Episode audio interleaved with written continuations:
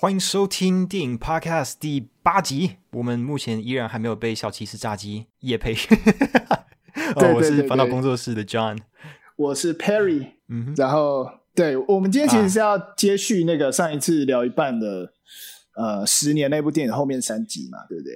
只是对，要不要先聊聊你最近做了什么？哦，对，我最近因为案子的某一个阶段稍微告一个段落，所以我就开始玩《文明帝国六》。我没玩过，要不要介绍一下？呃、哦，好，反正嗯，我没有花钱买这个游戏，因为呃，不知道大家知不知道 Epic Game Store，就是 Epic 这间公司，他们想要跟 Steam 打对台开的那个就是电商平台。反正因为 Epic 之前因为那个那叫什么？嗯，要塞英雄赚了超级无敌爆干多钱，所以他们就开始免费给大家游戏。然后之前有其中一周的免费游戏就是《文明帝国六》。那如果不知道《文明帝国》的话，它是一个算是有点像是经营跟策略型的游戏吧。我只玩过《世纪帝国》，不是《世纪帝国》，不一样。不是不是《世纪帝国》，《世纪帝国》是即时战略，就是它所有东西都是即时性的。Oh. 对，可是《文明帝国》是回合制的。哦。Oh.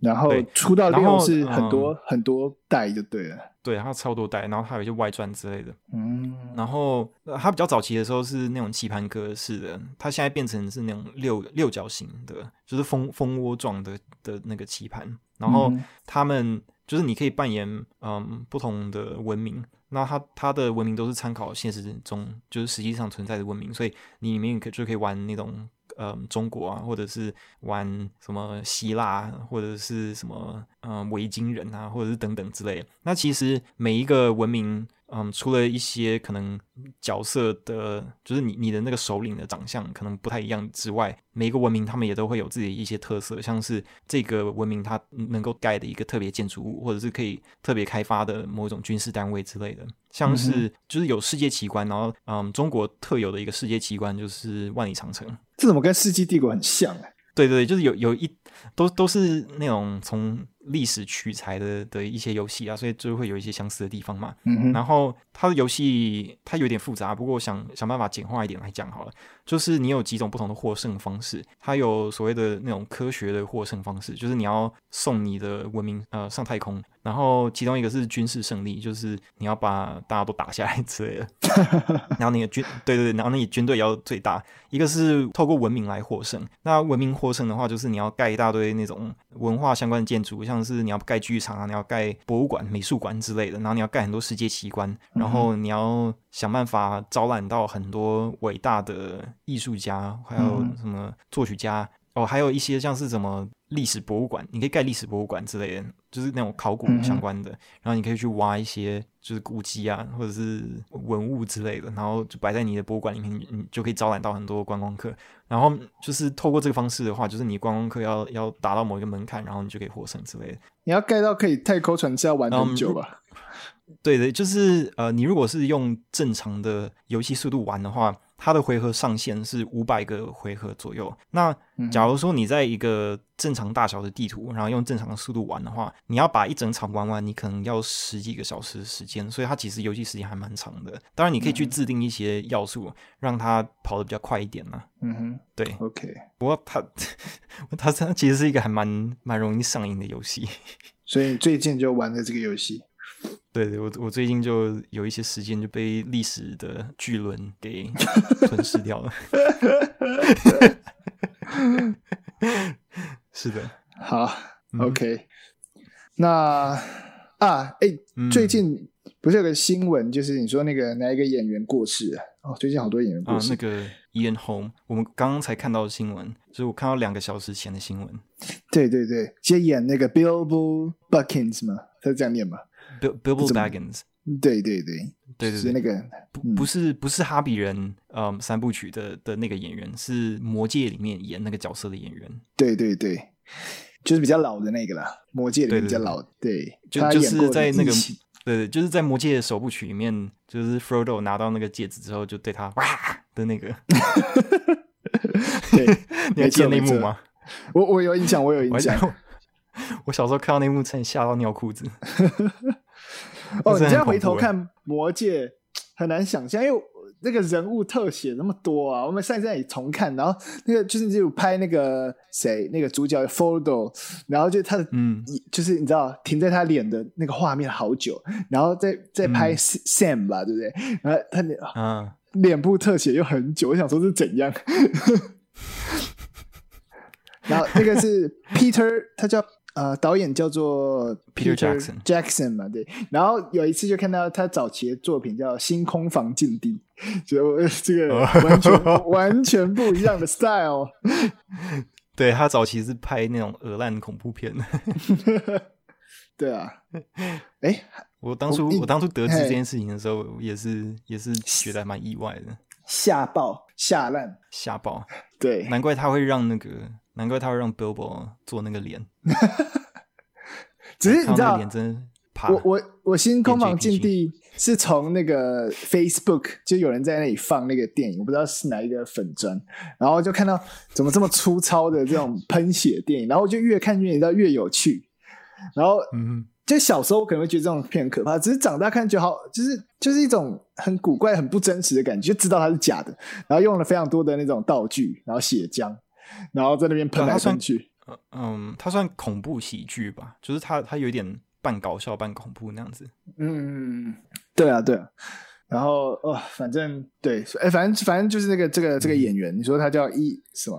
嗯，他名字叫 Ian Holm Ian Holmes，对对对，就是他其实算他是演过蛮多经典电影的，我我对他印象很少，因为他真的比较老，就是、所以、嗯、对你刚刚有提到他有演异形嘛？对啊，他演过什么？一九七九年，哦，好久啊。嗯，呃，火火战车嘛，火战车。那个那部叫做火战车，对对对，是跑步的那部嘛？嗯、我记得很经典的，讲奥是奥运吗？我因为他的音音乐也非常、非常经典。对啊，他那个主题曲很经典，就是那个噔噔噔噔噔噔，就每次跑步的时候一定要放。对对对对，噔噔噔噔，就就是这个，就是这部电影。对，他的那个配乐是那个 Vangelis 写的，就是那个《银翼杀手》的配乐也是他写的啊，是这样。对，他是一个，嗯、他是一个希腊的那个就是作曲家，他现在已经退休了。哦。是哦，我不了解这个，因为其实这部我也没看过，我只知道它很经典啊，太多经典电影、嗯、看不完。对，我记得小时候，小时候我爸有有放，然后我看到一半就睡着了，嗯、因为就是小孩子对那种奥运的，就是 drama 不是非常感兴趣。对对，真的。不过那个配乐是真的非常的令人印象深刻。我我也是对他配乐有有印象而已，所以。对，嗯，还有就是他开场的那个在沙滩上跑步的那个、嗯、那个段落也是非常经典的。对啊，嗯嗯，好的，那我们要回到十年了吗？好，回到十年哦，又要继续这个沉重的主题啊！真的，我们上一集刚刚讲完前面两部，所以接下来是第三部，叫做《方言》。对，欧文杰，哇，嗯、这这部也是。非常有感觉的一部电影，嗯，他是讲二零二五年所有香港计程车司机都要通过那个所谓的普通话测验嘛，对不对？你不及格的话，你就只能就是贴那个非普计程车，就是你就不能在那种公共场所，什么机场码头接客嘛。然后、嗯、呃，反正主角就是就是应该说他普通话不是很流利，然后他怎么学也学不好的，然后只能就是驾驶他的非普计程车在香港努力的求生。然后，反正就在叙述他中间就遇到非常多的问题嘛。然后啊、呃，这个困境啊，嗯、就语言困境。其实，其实他其实在讲语言。其实语言这个，呃、台湾就是经历非常类似的。语言就是文化，它、嗯、就是要掌控一个文化，就是从语言下手。你你你可以说说看，嗯、对啊，嗯，就是每一个有殖民历史的地区，其实都有很相似的经历啊，像是呃美国啊、加拿大、澳洲、纽西兰、台湾就发生过好几次，不论是在日本、呃、日治时期，嗯，对，或者是国民党来台湾，就是那种禁止讲台语，然后对一定要讲国语。的那种状况，嗯、这其实就是因为、嗯、哦，对、啊，当然还有像是现在那种新疆集中营啊，然后还有汉化之类的这些事情，这、嗯、主要是因为文化霸权是掌握一个地区人民思想的一个非常重要的手段呢。对，嗯，其实这部方言，这个就是在讲这个现象，而且其实非常可以想象这个现象，就是当一个比较强势的文化要呃试图殖民或占领，或是不管就是要取得这个地方呃的统治也好，从语言下手是最快，而且呃必要，他们对对集权国家人是一个必要的手段，因为你掌握语言，就掌握某种生活方式，就掌握某种理解这个地方的一种方式嘛。所以可以很容易想象，就是香港如果逐渐的被中共给吞噬，那想必从语言下手。希望早期他们就是改字体嘛，就是改成从繁体繁体字改成简体字，其实就是嘛，在那个时代，这个就是一种语言的上的转换嘛。那现在香港你要去控制香港，那想必就是你要讲普通话，因为普通话是中国的官方语言嘛，对啊，嗯，对，而且这个也会造成另外一种嗯现象，就是说权力核心就会就是自然而然的聚集到那些可能比较亲那种中国核心的的人，或者甚至是从那边派来的人身上。因为你如果对于那个语言的那个熟悉程度没有没有那么高的话，你你对于那种权力的应用也就就是会没有那么顺利啊。因为政治其实有很多影响力，对那个政治政治影响力，就是其实基本上就是建构在语言的基础上面的，所以这这也是一个非常重要的东西。嗯嗯嗯，对啊，所以呃，你看这部电影，你你有什么感觉？像是其实我我自己是听不懂广东话啦，所以我也不了解广东话。嗯、那我我们就这一代生活在呃，就是被就是国民党执政之后，大家比较普遍讲所谓的中文，就是华语，就是呃，嗯、我就是很多早期会说。啊、呃，就是他们那有有所谓，就是嗯嗯，闽南语代表某种更草根、更台湾、更台派的象征，有所谓扶老沙文主义等等。然后就是像像嗯，因为早期他们受到国民党压迫，所以他们可能早期从不管是就比较早老一辈的台湾人，除了讲日语以外，就是讲闽南。或者所谓的台语嘛，那那后来国民党来台湾，嗯、那强势的将就所谓的华语中文变成一个普遍大家学习的的语言，所以导致后来的人就是就是就是讲这种华文嘛。那像到我们这一代，呃。像像我爸妈他们都会很会讲台语，那我就是很少讲台语，但我会遇到一个瓶颈。像我不是说我有一阵子在在工厂工作嘛，那我我台语就讲的很差嘛。嗯、那其实工厂很多其实是讲台语，嗯、那这个文化里面是台语的文化，啊不是说都讲台语，嗯、但是说他们习惯，因为毕竟在南部加工厂，那南部很多。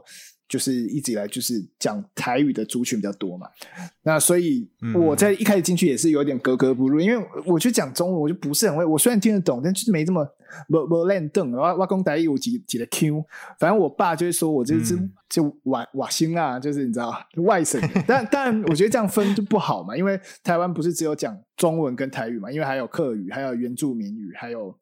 就是我觉得这样去分当然不好，但是但是就是会对早期比较草根本土的那一辈的台湾人，他们就觉得你讲华文讲中文就是不是。正统台湾人，就，就有有一些 那种外来者，对对，因为毕竟他们有那种被殖民的文化在嘛，就是被压迫的那一段历史，所以我可以理解这个。但是在我们现代这一代，那我其实是蛮蛮尊重，就是说应该要去去学习这个早早期当台语，或者甚至如果你是客语的族群，甚至原住民语族群，你要去学习所谓你们这个族群共同的一种文化语言。那但是我也觉得不应该去、嗯、去分化，因为我从小就学。所谓的华文或中文，不管这个脉络是从哪里来，我就是讲这个语言。那对我而言，这个对我而言就是母语。那我当然知道这个、嗯、这个语言背后有某种殖民的意涵，或者说就是它代表某种历史背景。嗯、但是没办法，那我但是我同时也不排斥去学习，就是所谓他们认不管是台语或是其他语言。嗯、那因为我在看这部电影的时候，就是就是反思台湾嘛，因为台湾已经是现在进行式，已经经历过国民党被改造语言的那一段，你知道。历史了，那现在大家对，都已经就是就是讲中文嘛，那中文已经被变成必学的课程。那当然，因为后来现在社会有不断，台湾有不断进步，所以有闽南语课程，有客语课程，甚至我在花莲当替代役的时候，有原住民语的课程。那这是这是好的，嗯、因为越多元的语言，代表你去认识更多越多元的文化嘛。因为语言是一种，除了是一种文化，也是一种工具嘛。代表带你认识，不是只有讲这种语言，嗯、才是就你生活这个地方不是只有一种语言，它其实有更多丰富的语言。那这一步叫做就是方言，它其实也是在代表，就是香港早期有一批文化，就是讲所谓的广东话，他们就是在那边生活，长期以来就是用这样的语言。那因为外来势力的入侵，就是所谓的中国，他们带来了这个必须讲他们的承认的官方语言，所谓的普通话。所以在这样的统治之下，只有讲普通话的人可以在香港生存，进而去排挤，就是那些。曾经过去只讲广东话，它同样也是在分化，就是你像，就是呃，你语言相近，你就容易，就是中国最喜欢讲我们同文同种，血浓于水，嗯，反正就是其实就是在诉诸这件事，就是我们文化没有隔，我们语言没有隔阂，所以我们应该是兄弟之邦。姐妹之邦，就是我们应该就是、嗯、就是同一国的，但其实不是这样讲嘛，因为像美国、英国、澳洲、加拿大都讲英文啊。但虽然他们互相有殖民历史，对对，但是我并不会说就是他们就是同一个国家，或者说他们就是相同的文化，不会嘛？他们只是曾经有一段历史或许重叠，嗯、但是他们在逐渐地区不同差异的发展之下，他们也有自己的文化。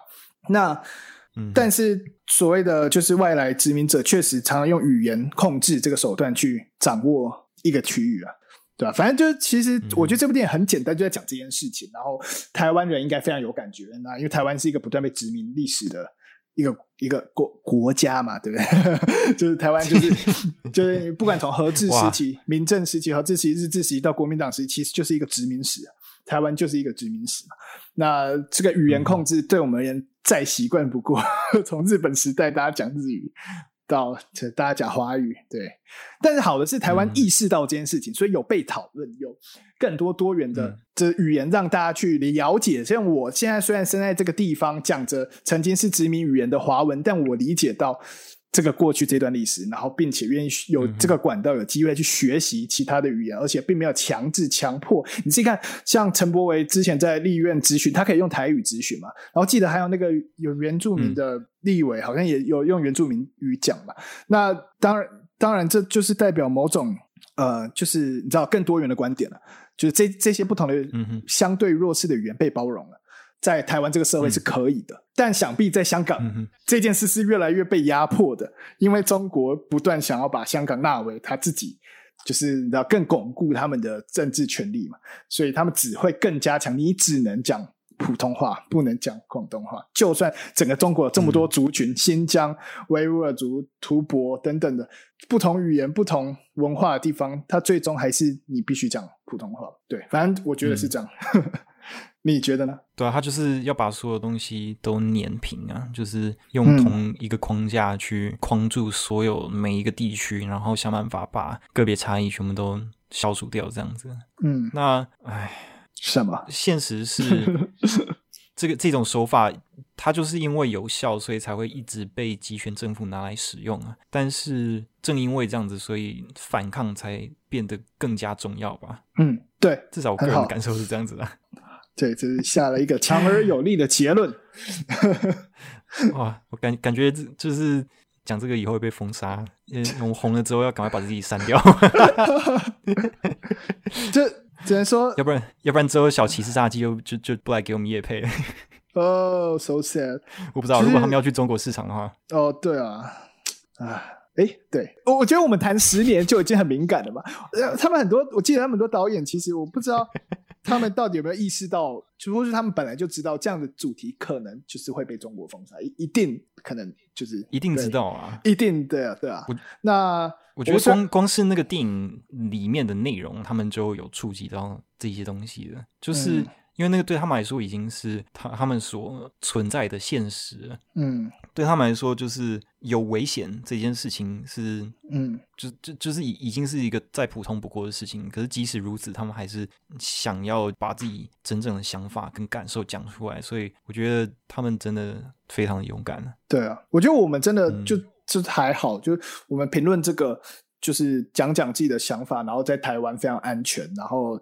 就是台湾就是好，就是好在我们被保障这些言论，然后我们不会因为讲这个有生命危险。然后就算我们这样看似只是非常，你知道，在在闲聊的聊这个题材，其实其实这真的没什么嘛，就是聊聊天啊。但在很多国家，其实他光碰触到这个东西就不行了。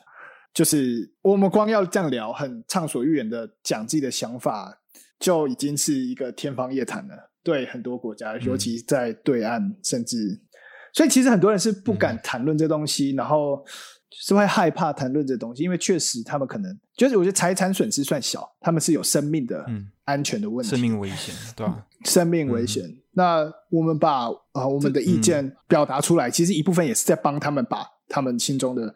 的想讲的东西讲出来嘛？对啊，嗯，就是继续延续的这股能量吧。对啊，其实我觉得这个部分也是，嗯，跟语言有蛮大的关系。就是，就 就是你你看人类，嗯，所谓的智人存在的的历史至少有多久？三十万年有没有？但是人类的文明是从语言被发明出来才真正算是开始的，所以顶多也才可能四五千年左右吧。至少我们还找得到记录的的文明啊。嗯，那你从人类发明语言到现在为止，中间那个速度是突飞猛进的。随着人类对于语言的使用越来越精进，然后掌控的越来越好，文明进步的速度也越快，然后思想发展的速度也越快。所以说，语言可以是一个创造的力量，它同时也是一个可以控制的力量。那在谈到就是广义性的语言的时候，其实电影。的语汇、视觉语汇，这个创作语汇，它也算是语言的一种。这其实让我有点想到之前《寄生上流》的奥斯卡的时候，就不是有很多人谈论说啊，台湾有没有办法拍出像《寄生上流》这样子的电影，或者是说像呃中国有没有办法拍出像《寄生上流》这样子的电影？那台湾我是不敢说啊，可是我知道，就是我觉得中国大陆那边绝对不可能会产出那样的作品，即使有的话，它它也不可能。就是有嗯比比较大规模的发行，因为他们的言论审查机制就会扼杀所有不符合他们那种官方大一统思想的那个那个标准，所以任何带有太过强烈性的批判的的那个调性的作品，根本没有任何出头的机会。所以说，在这个对于特定言论非常不友善的环境底下，他们想要产出一个。像《寄生上流》这么锐利去批判一些社会现象的作品，我觉得是不可能的事情。那像你看《十年》这部电影，它也是一个带有非常强烈的政治跟社会批判的一个作品。那即使是在香港这个还算相较之下比较自由的地区出来，它也遭受到还蛮大的就是阻力的。然后中国那边也是花很多力气去去封杀它，或者是去阻止它在。就是中国大陆本土内部就是流通之类的，嗯、所以要在那边看到，相较之下就会比较困难。嗯嗯，嗯所以就是光是从这个层面，其实就是可以可以蛮明显的看到，就是嗯，他们要谈到的东西，它牵扯的面向是非常非常广的。嗯嗯，嗯所以一方面是会会有一些生活上的障碍，那另外一方面又也会有思想层面的障碍，就是在在掌控语言的时候，这件事情是会在精神层面跟肉体层面都都会有。非常大的影响呢。嗯嗯，对啊，反正他虽然只是短短的大概十二分钟，他其实隐了隐藏着非常大的意涵。他光、嗯、对啊，光语言这个部分，我觉得他蛮聪明的，就是他是从个别的词汇去下手。嗯嗯嗯，因为他就会先是在画面上放一个词，然后接下来他就会探索这这个词汇可能造成什么样的影响。来探索控制语言到底可以达到什么样的效果，什么样的具体效果，这样子。嗯嗯嗯嗯，对。那我记得在前面的时候，你有谈到说，就是这部电影好像不知道该说它深还是浅。对啊。嗯，可以稍微解释一下，就是你为什么会有这样的感受吗？就是我觉得就像就像方言好了，它是一个短短十二分钟的片子，它只在描述一个本地计程车司机因为。就是有中国这个普通话这个考试，然后你必须要讲普通话才能在公共场合载客。光这件事情，它背后延伸的意涵，嗯，它所代表的就是呃政治意义，或者是说这种手段，它可以谈的东西很多。就像我们刚刚讲的，光语言这件事，语言掌握语言这件事，它其实是非常深的，但是。他用短短十二分钟，很简单的一个片段，你大家都看得懂。所有所有随便一个人，就算不是台湾人，一个美国人，他其实都了解这个意思。就是，嗯哼。但但这个背后衍生出来意义非常非常庞大，就包含第一步《浮瓜》，就是对大家都知道，就是政府想要控制这个地方，推行某一个看似人民不会接受的法案，所以我只要制造一个混乱，那这个混乱就可以促使政府当局合情合理的推动某种更你知道紧缩的政策嘛。这个在世界各地都有发生。那、嗯、这部片子用很简单的方式去阐述这个事，但这个背后也是一个非常庞大，就是你光要讨论这个，你知道辩证这件事情该不该紧缩，甚至说这种就是手段，就是可以讨论非常非常深。那这是我觉得这就是所谓的为什么看起来到底是深还是浅，我不知道。他用很简单的影像去传达一个非常呃沉重或者说非常其实深入的议题。光他每一小，嗯、他每一部大概十几分钟，他就 我们就可以聊非常非常多东西。这个就就所以这这部片厉害的地方，它不需要真的拍很长，它就可以让大家具有这么多的你知道讨论。嗯，对啊，我我觉得他是深入浅出啊。嗯，就是说他。很精准的把一些嗯最好理解的东西全部都讲出来，而且是用大家都能够理解的形式去、嗯、去呈现，而且同时也是以大家都能够共鸣的故事去去阐述出来。所以在这一方面，我觉得他他真的是蛮高明的。嗯，不过另外一方面，因为他是那种。所谓的 anthology film 就是有点像是短片的集集合体这样子，嗯，所以它因为基于片长的一些限制，所以它真的能够触及到的深度很有限，而且它在一些表现手法上就会比较没有那么细腻，它比较是用一种嗯，可以说是开门见山，然后直接把他想要讲的东西很明白讲出来的的手法，所以可能有些人会觉得说，怎么这么的。嗯，就是单调，怎么的这么的不委婉，这么这么直接，对对，就是有点太直接了。嗯、但是我觉得，就是因为他用的是这种格式，所以他需要因应那个格式的限制。嗯、那再说，我觉得直接本身并不是一件坏事，而是你如何去使用直接这个手法。嗯、那从我自己个人的感受来看的话，我觉得说，确实啊，他会。可能会造成一些问题，像是一方面说这这部电影它是非常的被限制在某一个时空底下，嗯，那另外一方面是说，嗯，就是你如果不同意它里面的想法的话，你也不会被他说服这样子，嗯、因为它比较是从一种太过具象的层面来谈论这些事情，所以反对的人很容易就是不太容易接纳他想要谈的东西，可能会看到一些就是他们不喜欢的东西，然后就就直接全盘否定他这样子。嗯、不过，嗯。即使如此，我对于他的整个创作的手法，我觉得是蛮喜欢的，而且我觉得他有在他所能够做到的范围内达到最高的那种传递信息的效果。嗯，好，我们进入下一步。我觉得我好像把一个简，我好像把一个很简单的东西讲的好像太复杂了，然后你下了一个很好的就是结语，这样。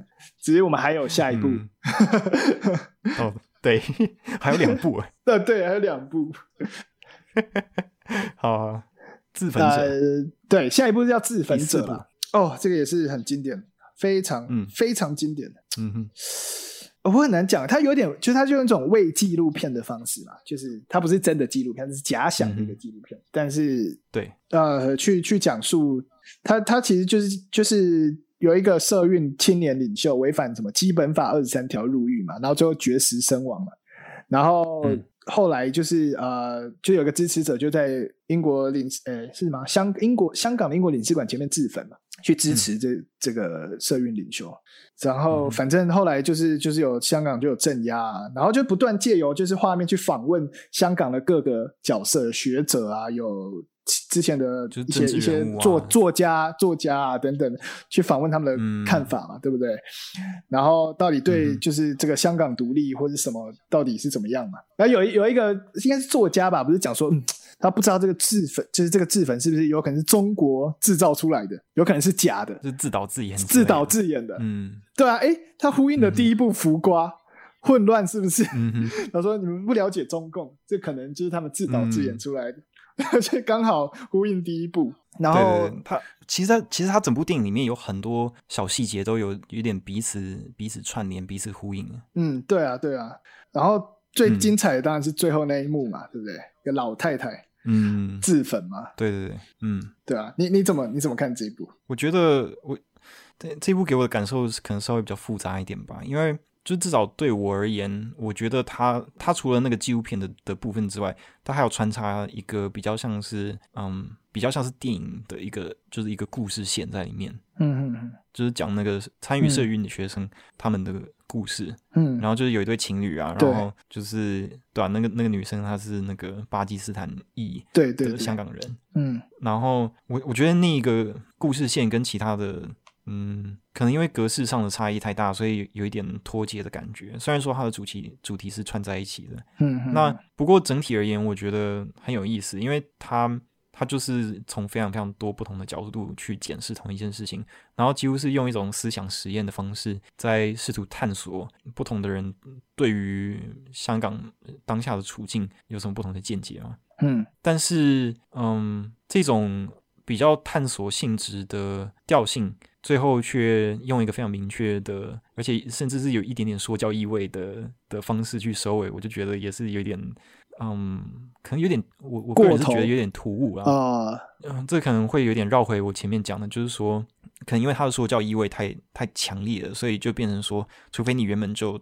同意他想要讲的东西，要不然你看到那个的话，就你感受可能就反而是也也不会对这整件事情有任何的改观，所以我有点不太确定说置入最后的那个就是那个老太太自焚的那那个那个段落是不是那么恰当。嗯哼，我我我懂你意思，就是或许有些人会觉得这样的电影会沦为某种有点自嗨，就是像台湾之前那部，反正有几部也是抗争的纪录片或者电影嘛。就是我忘记名字，嗯、然后呃，有时候常会变沦为同温层，就是去就是呃，不知道，就是去去去比较可以唤醒同温层的人，比较难借由电影去说服跟自己不同的那一群大众嘛。但我觉得其实问题就是说，嗯，假设就是他这种电影诉诸的受众有两种，一种是香港人，他要唤醒更多香港人去在意这件事情；嗯、第二个是中国人。就是这些长期被在中共体制下就成长的这些人，他们可能就是受到中国上那边的讯息比较多，然后比较容易接受嘛，所以他们就会认为，像很其实很多台湾人也是这样觉得啊，就是香港那是什么暴民啊，什么等等的。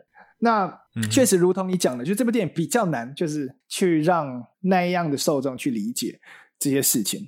然后说实在，那样的人他们也不会看这样的电影啊，就是他名字就这么讲吧，讲吧 是没错啊，是就是他们心中的解就啊，这个就是香港就是不可分割，就是国安法就是要，不然香港就更乱的。这些人本身已经深根蒂固了。其实说实在的，你说这样电影真的能改变他们什么？可能比较难。那但是回过来，那些深香港人深贵，你知道，就是长期住在香港，然后或许他们心中对政府有点不满，但又不敢讲，或者说你知道不理解，就是这些香港人为什么要上街头？或许他想诉诸的对象是这些。我觉得啦，这些人或许比较能真的能感同身受，就是同样在香港的困境。呃，就算他们可能觉得好，还是要国安法。但是就又好像可以有点无奈，觉得啊，香港怎么变这样？那这部电影或许可以多多少少去唤起，就是这些还在香港这些人说，十年之后香港变这样，你要不要住在这里？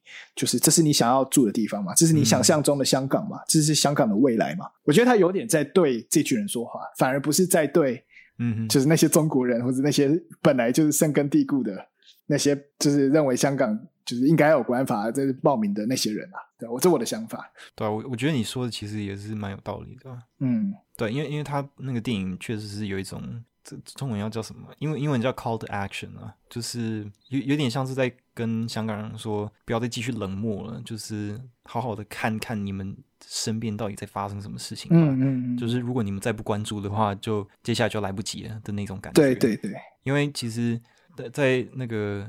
他就是二零一四年的那整个运动当中，可能有些人他们就觉得说已经看出一些端倪了，就是说这个接下来只会更糟。嗯，但是可能还当时还有很多人，可能因为整个状事态没有那么严重，所以还有很多人他们可以有点自我安慰，然后想说哦，这个只是一时的啦，反正过去了，然后就没事了。但是事实是，嗯，那个能量并没有消散，而是持续一直累积，甚至是一直加压、加压、加压，一直到就是当。嗯，中共又又想要搞一些飞机的时候，就真的完全爆发了。嗯哼，对对对，嗯哼，没错。所以，我我其实有点好奇，就是不知道有多少香港人，他们对于政治的观点，是因为看到这部电影而有所改变的。因为这部电影在香港算是蛮卖座的，嗯，他好像赚了多少五百五百多万港币吧？他六百吧，好像是，嗯，六百吧，票房六百万吧。然后成本我记得很、嗯、很低，就对了，几十万，对，好像五十几万港，嗯，对啊，对啊，然后对，所以这、嗯、这件事情就会让我有点好奇，对吧？到底香港人的感受嘛？咦，如果有香港的朋友在收听的话，欢迎欢迎在嗯留言。如果是在 YouTube 的话，在底下留言，在 Apple Podcast 也可以留言，你知道吗？啊，对对，Apple，所以欢迎在那边也给我们一些回馈。反正我们其实在这边都是很欢迎大家来分享你们的想法，其实大家互相讨论。然后如果有留言的话，对对对，我们都我们都会看留言啊。有时候不一定会回应，可是我们都会看到。对，然后如果可以的话，我会尽可能回应。对，没错没错，欢迎欢迎。嗯哼，嗯哼，好，那。哎，还有一部对不对？本地蛋，嗯哼，本地蛋，本地蛋嘉良。其实这个是全部里面最轻的一部，你知道吗？它，我觉得它这个是最像嗯那种典型的呃寓言故事的一一部片。嗯哼，嗯哼，它其实就是在讲，它就在讲说，就是反正二零二五年的香港，就是反正某种原因之下，呃，香港最后一间就是鸡养养鸡场吧，要被迫。关掉，所以在卖主角是一个卖本地蛋为生的一个一个老板吧，然后杂货店老板，嗯、然后他就呃就他儿子是一个参加一个什么类似像童子军的呃的一个一个组织小，可能是他们学校都要推行这样子嘛，然后就是就有一次就他他发觉就是那个童子军到他们啊、呃、店里面就是查就是拍照收证，然后老板就问那个小朋友就说应该是童子军的队长之类的。说你为什么拍照、啊？在影射红那种红山红卫兵，那个那个叫什么？那个红卫兵队对红卫兵，我居然讲成红红衫军，要倒扁了吗？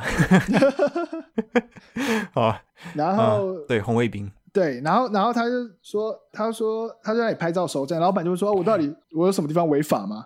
然后那个那个红卫兵不是红卫兵，反正就是那反正那啊红卫兵啊不管了，就说你用本地蛋就违法。然后他说那我用香港，他说香港蛋嘛还是什么？其实他有另另外一个词，他说这个词就没违法，本地蛋就违法啊？这到底是什么？就是同样的东西都是蛋，可以动动你的脑筋嘛？反正类似这样的对话，我有点忘记他想。嗯反正然后那个同那个红卫兵就不管，就是他一小朋友嘛，然后就继续就叫大家收证，然后走，就是有有模有样，有模有样，很适合未来进到就是中国人大代表啊，不是啊，然后 然后反正呃就然后那个那那那群就是红卫兵就到了一个书报摊，就继续查，就有没有什么违禁品，对，就跟啊你有看台湾返校，你就知道台湾早期国民党就是查违禁品。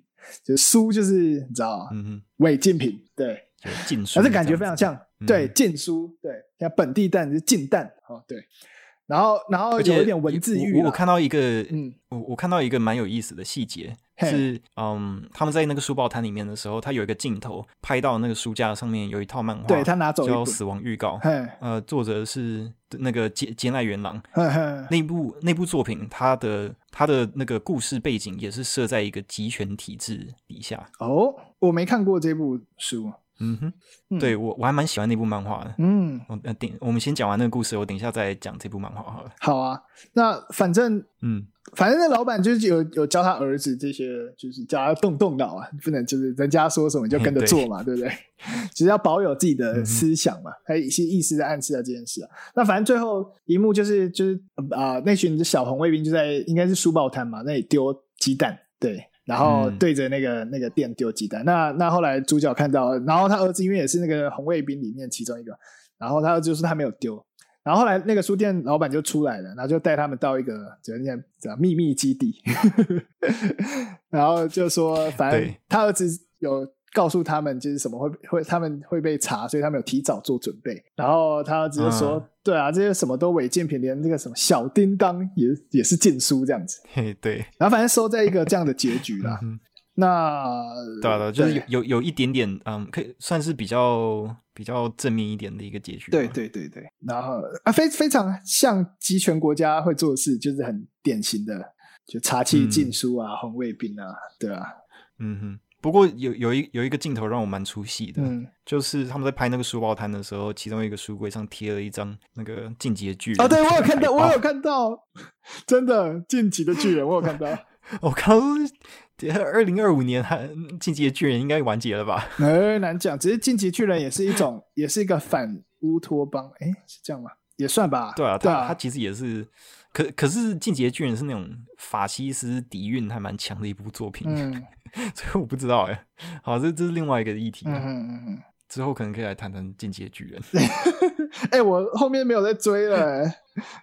现在现在真的是还蛮狂的，它的剧情就是对啊，大概大概就是那样子嘛。对，你你刚刚讲到是没有，我我刚刚只是想要讲那个《进击的巨人》，让我有点出戏。哦，对了对了，有我有看到，我有意识到这个东西。他现在现在那个 George Orwell 的那个一九。一九八四嘛，一九八四，一九八四已经不流行了，就对了。嗯、就早期如果要影射这类就是所谓的 Big Brother 类型的电影，就会你知道暗示一下一九八四啊，然后就是，然后感觉像这种十年这样的电影，好像有一点想影射这种 Big Brother is watching you 那种感觉，应该也要就是要秀一下一九八四，没有？所以现在是秀晋级的巨人，对，就是不太一样。嗯、对啊，对啊。我觉得一九八四，我觉得如果是谈论那种监控科技的话，可能呃来谈一九八四会会比较嗯切题一点。嗯、可是它比较比较是讲审查，有一九八四也是有审查的部分，他还有还有语言控制，哎。很多的字不能讲，他们要是新创一种字的语言，对啊，基基本上就是就就是。那个对啊，嗯，它反映所有集权，它那个叫什么 Newspeak，什么这新的语言就对了，对啊，对 Double Plus，对对对对，就是其实就是一九八四剧情不断不断重复，人类历史就是这样。不过一一九八四已经被讲到有点烂掉了。我还宁愿他们讲进击的巨人，我还宁愿他们讲死亡预告。死亡预告，对啊，对啊，哎，对啊，你不是要谈一下这个漫画？因为我没看过。嗯，对啊，我我上次看这部也是有一点久之前了。不过它内容大概就是讲说，就是它有点在影射日本在未来变成集权国家，然后国民好像每多少人啊，十万个人里面，就是每一个人在嗯小时候都要在体内注射一个因为像胶囊之类的，然后嗯。嗯就是好像每十万人还是多少人，其中一个会在就是成年之后某一天就会突然死掉这样子，嗯嗯嗯，就是就是随机的，嗯，然后嗯，可是这些都是在政府的监控之下，所以就就有一个公家单位，他们的工作内容是负责在那个要死的人，就是他们他们要暴毙前二十四小时去送就是通知书给他，然后那个通知书的名字叫逝职，嗯，逝就是那个嗯逝去的逝。嗯对，那那个故事其实主要就是在探讨，嗯，一开始他是在讲好几个角色，他们收到逝职之后，他们就是有什么样的反应，然后决定做什么样的事情。那内容就有各式各样，像有些人就嗯想要报复啊，或者是有些人就是想要。跟爱的人一起度过最后一小段时间，反正就是在那个时期，他就比较是从一种探讨人生百态的那个角度去切入。可是后后面他就开始慢慢讲越来越多，就是政府为什么要执行这样子的政策，嗯、然后他其实是跟嗯，就是。控制人民有有很大的关系，嗯、所以在在后面的时候，他就有有越来越多是在讲那种反政府运动，嗯、跟就是探讨集权集权体制之类的这种东西的。嗯、所以其实我觉得这部作品很有意思的，然后还蛮值得一读的。嗯、所以就是嗯，如果你家附近有漫画店，或者是找一下，嗯，没有的话，可能 你对你上网找一下《死亡预告》，应该很好找。嗯、你看，我记得他好像也有拍真人电影的样子。嗯、哦，不错。其实借由这一部，我们要认识这个新的作品了。因为我也没看过，啊，嗯、我我应该会找来看一下。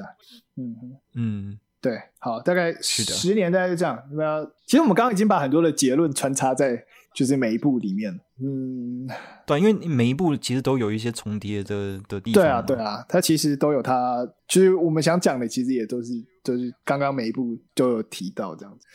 只能说，嗯、就一点一点讲出来。对啊，我我觉得其实对我们也像我们谈这样的。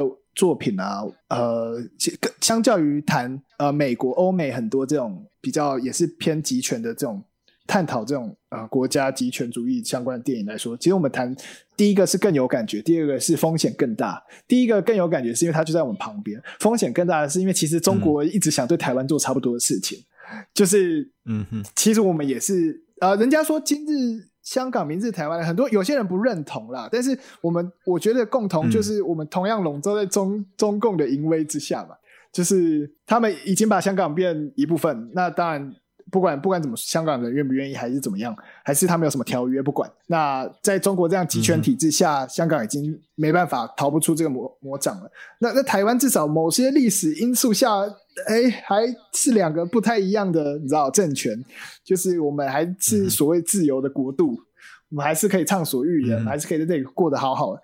但谁知道二三十年之后，你知道中国这样势力不断扩张，就是嗯。我当然不希望台湾之后要步入就是被被并吞的这一条路了。我当然希望我们还保有我们自己的自主性，嗯、然后自由，然后民主等等的。嗯哼，对啊。但是对我们也当然可以继续可以继续罢免。对，我们可以然后继续我们可以继续谈十年、二十年、三十年。我们可以就是继续嘲笑小熊维尼，就是嗯哼，我们我们可以继续做这些事。但是就这个阶段，其实我觉得像我们去谈这个东西。就像我们刚刚前面讲的，就是一部分就想希望可以延续这种，就是去就是不管是香港想想要诉求，或是他想让大家看到的这个这个面貌，就是未来的想象，但其实是现在进行式。那其实其实台湾，嗯、其实我觉得就是很幸运，就在这里，只能说幸运啊，因为其实不就没得选，一出生就这里。那这个历史也是没办法改变，就是这个历史洪流是这样嘛，台湾就是定位在这个位置。嗯对啊，所以我说我们这样谈这个，就是一方面也是给台湾人一些警惕，一方面是延续香港，希望可以继续。呃，我其实也不知道能帮他们做什么，说实在，因为就是现在对中共就是螳臂挡车啊，就是有时候真的我也不知道该如何，你知道，一来不知道怎么帮，二来是不知道怎么说，就是能做的很有限。他不像他，甚至连个什么我不知道啊，真的。连个什么赎罪券都没办法，就是例如你关心某些议题，你至少捐个钱，你知道没办法出力捐个钱，是某种赎罪券嘛？知道我关心这件事，我至少贡献了某某一部分。但是香港这个，你说、嗯、当时在抗争的时候捐那个防毒面罩，这是很无奈。就是如果他们在抗，我们能做只是捐防毒面，这可以干嘛？这不能改变任何事情，他只是让他们在抗争的时候不会受伤，保护他们。然后，对啊，是就是真的无能为力。他们的体制就是这样，他们不像是民主国家，你说说不定抗争，然后像好就在美国哈，我现在不想谈美国议题了，但是至少他们可以换总统嘛，对不对？他们可以选举嘛，嗯、他们可以修法，嗯哼，他们还是有一半的人是，你知道，他们至少有一半一半嘛，至少可以改变嘛。对，香港是，而且你光是看过、嗯、过去一个月的抗议下来，就已经有很多城市的政府开始。修正一些就是先前很有问题的政策，所以显然在美国，他们这样子的抗争是有具体的影响的。嗯、那这这个现象在香港就是相较之下，他们都已经就是在街头示威抗议很久，超过一年了嘛？对，啊、对，结果还是完全。可能没有到完全呢、啊，可是效果就是非常的不显著啊。对啊，所以就是真的会让人觉得蛮无奈的。对啊，就是我们谈这个真的真的没什么，就是我们只是把我们看到、我们感受到的延续下去。嗯，说实在，真的也帮不了他们什么。嗯，对啊，可能。我我们唯一能够做到的，就是让这些让这些事情跟议题都持续存留在大家的的脑袋中，然后持续的，嗯，持就是能够持续引发话题跟讨论呢。对，这非常有限的，只能做到这样。然后冒着就是，其实我们以后可能都不不能进香港了，这连转机都不行吧？Maybe，嗯。更不用说在上海转机干，我以前很常上海转机，只是上海那个机场实在太大了，就是其实也不是很喜欢上海转机了。我还有很多中国的地方没去过，就是可能也没办法去，就是对，其实这真的没什么。说实在，跟香港比起来，这真的没什么。其实对啊，所以这这是一个，我觉得，嗯，这能能做的，真的就只有这样子，就是就是精神上的支持啊。对啊，对啊，需要啊，对啊，真实在，说实在，真是这样。然后我希望不希望台湾有一天也要面对这样的问题，就是真的，哇，怕爆，怕爆。所以，所以，嗯，对于我们而言，我们当然比较关心香港人，相较于美国关心黑人，就是当然因为黑人是美国议题，然后所以他们引发了关注嘛。嗯、那加上很多，当然很多比较知名的人也是黑人嘛，所以。说实在，这个议题被被看到了，就是被比较多人看到。那只是奇奇怪呢，中国也也在那边说支持美国黑人，我就觉得很不爽。就是同样是人权问题，就是新疆人权不是人权，西藏人权不是人权，香港人权不是人权，嗯、然后中国自己有很多被压迫的人民也不是人权，然后黑人人权就特别关心，我就觉得很奇怪。那是因为那是一种政治角力啊，就像苏联在冷战时期，苏联也曾经就是严重批判美国种族歧视的问题啊。那你要说他讲的有没有道理？当然有道理啊。那你要讲说啊，那你那些就是被秘密警察抓起来的政治犯要不要放一放？然后他们当然也不会放嘛。没错啊，对啊，真的是这样。嗯，哎，就是收在一个非常 sad 的结尾。只是这就像这部看完这部电影的感受就这就是这样，有点无力无奈，尤其是呼应到现在实际发生的事情，嗯、就是更无力更无奈，对啊，嗯，嗯，好吧，你有还有什么想讲的吗？我我其实我自己的感受是在英文里面有一句话是说，嗯，hope for the best but expect the worst，就是乐观的期待未来，但是做好可能会发生最坏的事情的。那个心理准备，嗯，大概就是这样子吧。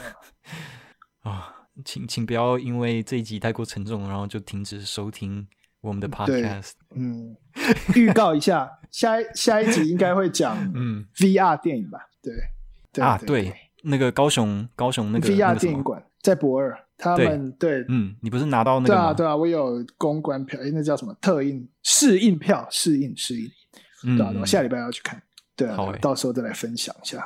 对对，我我我离太远了，无法。没关系，没关 系。反正我台北的也都到场不了啊！你台北这么多超多活动的，我好吧，我可是我也都没有参加，所以那 没办法。而且我住的地方也是蛮偏僻的，所以要去也是麻烦啊。对啊，我前几天才多少去天母找朋友，然后坐车就坐快两个小时，靠，太久。然后我到的时候，我跟他讲，对啊，然后他就说：“哇靠，这个都都可以坐到台中了。”你你还是开个车，买一台车吧，开车就很快了。好啊，你你要你要捐钱给我吗？如果我们这个 podcast 越做越好，有业配越来越多，你就可以帮助你买车，好对不对？对，请请帮我们分享 podcast，因为我要买车。没错，我们还有小骑士的业配。就对对对对，就好了。我我们要求不高啊，就是想办法帮我们弄到小骑士炸鸡的业配，然后帮我买车。我好想，我好想开一个地图炮啊，只是我会觉得被被搞爆。就是我我我不是一直在看那个排行榜吗？然后有一个 podcast 我很、嗯、我很不爽，为什么他在榜上，而且还在总榜，嗯、大概四十名左右。然后曾经还冲到大概前二十名左右，哦、我非常不爽，这个人我非常不爽。只会觉得讲讲出来，我要得罪一堆人。啊、但但我你你先讲出来，然后然后你再之后要看要不要逼这样子，你可以决定一下这样。对，就是你知道 开节目吗？真的假的？对，然后超不爽，就是他真的是知知识型 YouTuber，没有啊，他以前就就很多问题啊，他他之前不不不，我我是说他的 Podcast 讲一些时事，对哦，然后反正对这个知识型 YouTuber，就是我的目标就是我们 Podcast 要超越他，他在我前面，我就是要超越他，这私人恩怨。好，哎，你知道，其实我我之前没有 follow 他很多的 drama，所以。就是详细的状况我不是很清楚，反正他问题就蛮很多就对了，大家可以自己去搜寻。嗯哼，对，嗯哼，搜寻到就只如果如果我们把他名字给逼掉的话，那就你你就自行代入，你就就你就把你最讨厌的那个 podcaster 带入代入到那个名字里面，然后对，然后去 Google 看他有没有什么争议事件，对对对对，然后你就可以在底下给我们留言说，哦，对啊，那个那个某某 podcaster 他因为那个什么什么事件真的是让我很不爽，对对对，然后来来跟我们分享你不爽的 podcaster。啊，好了，就这样，今天这样录很久了，我要回家。OK OK OK，拜拜。哦，欢迎订阅、订阅、分享。对对对，五星吹捧，五星吹捧。到底五星吹捧什么梗啊？谁谁讲的？我我完全不知道。抱歉，我是跟风仔。没关系，我也是。OK，好，好了，就这样吧。那就拜了，拜拜，拜拜。